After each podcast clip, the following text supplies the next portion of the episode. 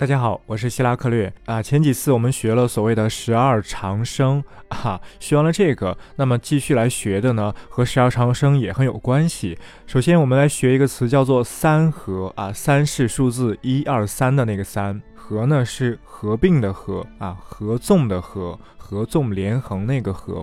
那是这样的，每一种五行它不是有自己的十二长生嘛？某个五行的长生、地旺和木这三个阶段啊，合起来，哎，统称三合。举例子啊，比如火，那火的长生是什么？火的长生是寅。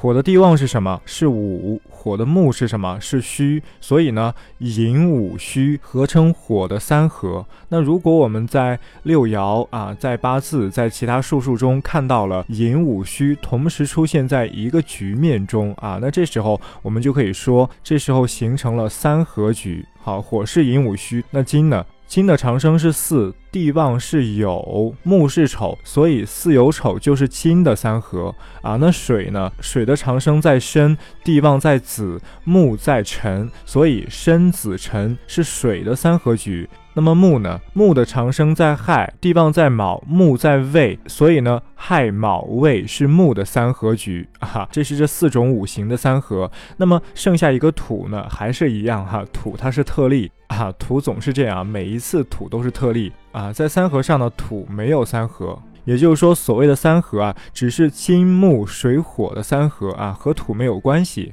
啊，那如果大家懂一些占星术的话啊，或者懂一些市占的话啊，那刚才讲的这个所谓的三合啊，实际上就是占星当中的拱相位，或者市占当中的三方位。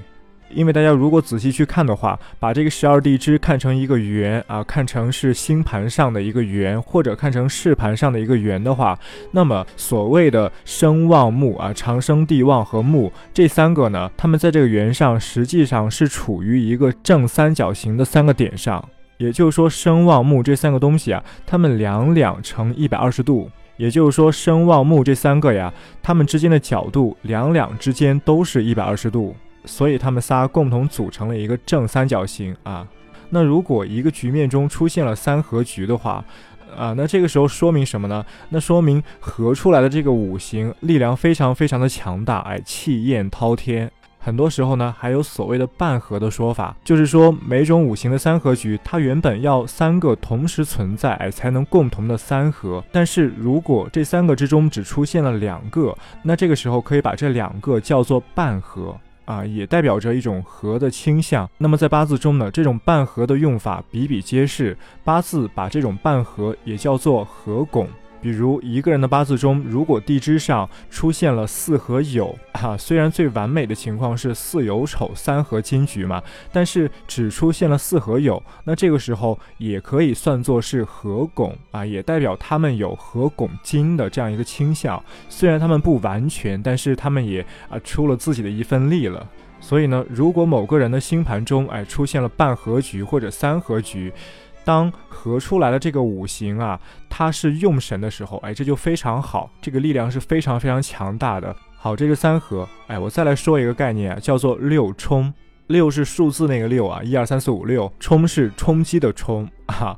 这个六冲呢，它就是某个地支的对立面啊，它和自己的对立面之间是六冲的关系，是冲击的关系。最直白的看法就是，大家把这十二地支还是看成一个圆，那这个圆上的某个点和与它一百八十度的那个点，哎，这之间就是一个六冲，就是一个互相冲击的位置。那如果放到季节上来讲，因为我们知道地支可以对应季节，对应这个节气。那大家想啊，秋分和春分之间是不是六冲的关系哈？它是六冲的关系。更具体的说，是秋分冲克春分，因为秋分之时是有月，是金的地旺。而春分之时是木月，是木的地方，哎，金克木，所以说除了冲的关系，它还有克的关系啊。那这种情况就更加的厉害。那冬至和夏至之间呢，哎，同样也是冲克的关系，因为冬至之时它的地支是子啊，是子的地旺；那夏至之时呢，它的地支是午，是火的地旺。那水的地旺也是来克制火的地旺，所以说除了冲，它也有克，也是冲克的关系。啊，其实呢，无论我们讲季节、讲月份，还是讲地支，还是讲占星的这个角度的关系啊，无论怎么讲，它的本质都是一样的，就是当某个事物遇上了它在某个轮回中的对立面啊，这个时候就是六冲非常大的冲击。我来列举地支之间的六冲啊。子午冲、丑未冲、寅申冲、卯酉冲、辰戌冲、巳亥冲啊，这就是六组地支之间的冲击。很多人呢，尤其是初学者，无论是占星术的初学者，还是我们术数的初学者，都会有一种偏见，就是认为六冲非常非常的不好。如果命中逢六冲啊，那肯定是惨了 啊！如果占卜一件事情逢六冲，那肯定完了。但事实上不是这样的啊，这个所谓的六冲啊，它只是一种性质。就比如两个国家互相宣战，像我们十九世纪啊，清朝和外国之间互相宣战一样。